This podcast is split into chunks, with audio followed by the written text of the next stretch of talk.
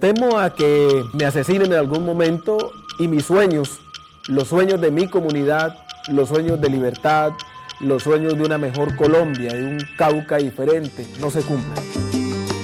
Por los montes de Colombia están matando esperanzas, caen hombres y mujeres en dolorosas matanzas, como líderes sociales de una sociedad enferma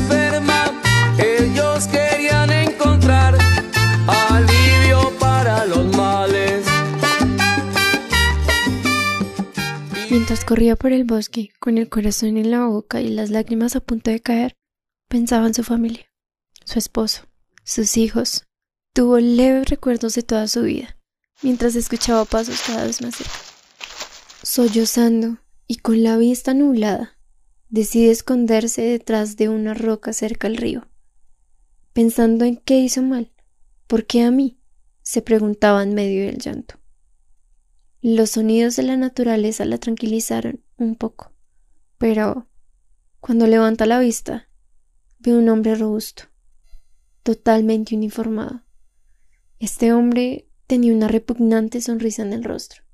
Sin más, sin importarle nada, apunta al arma. Con agonía suplica por su vida, pensando en su familia, en sus hijos, en su esposo, en cómo sería el futuro de sus hijos. Pero no le importa, porque para este hombre la vida de ella no vale nada. Y entonces dispara. Termina con la vida de esta líder social y mira el cuerpo de reojo, como si no valiera nada. Y de un susurro dice, uno menos.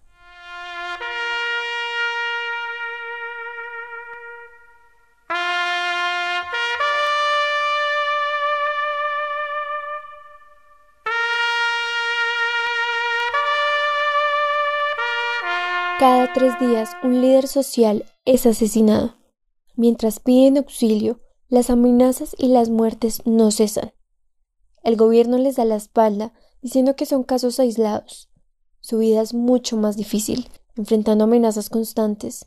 Tienen que vivir con el hecho de que tal vez un día no llegarán a sus casas o tal vez no volverán a ver a sus hijos.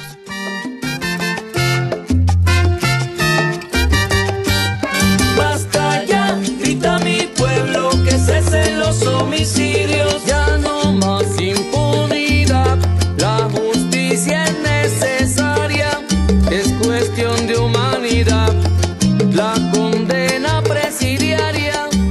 La violencia aumenta. 84 líderes sociales asesinados durante el 2020 están matando a la defensa del territorio, aquellas personas que promueven la paz. Una muestra de estos constantes y estas constantes amenazas de grupos paramilitares contra estos líderes sociales y defensores de la paz en Colombia está circulando ya por Internet. Varias agrupaciones de este tipo emitieron un comunicado en el que atentan contra la seguridad de civiles que hacen parte de organizaciones comunitarias y de defensa de los derechos humanos en el departamento Valle del Cauca.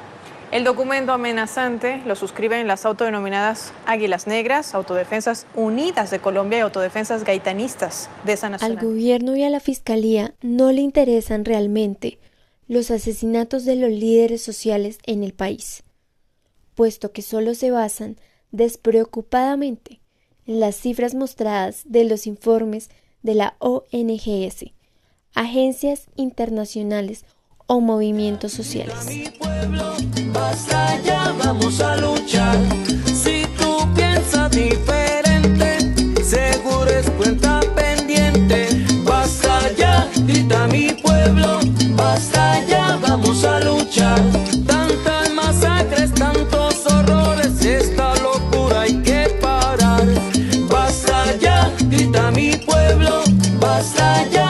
a luchar como en cuento de ficción. Cesó la horrible noche.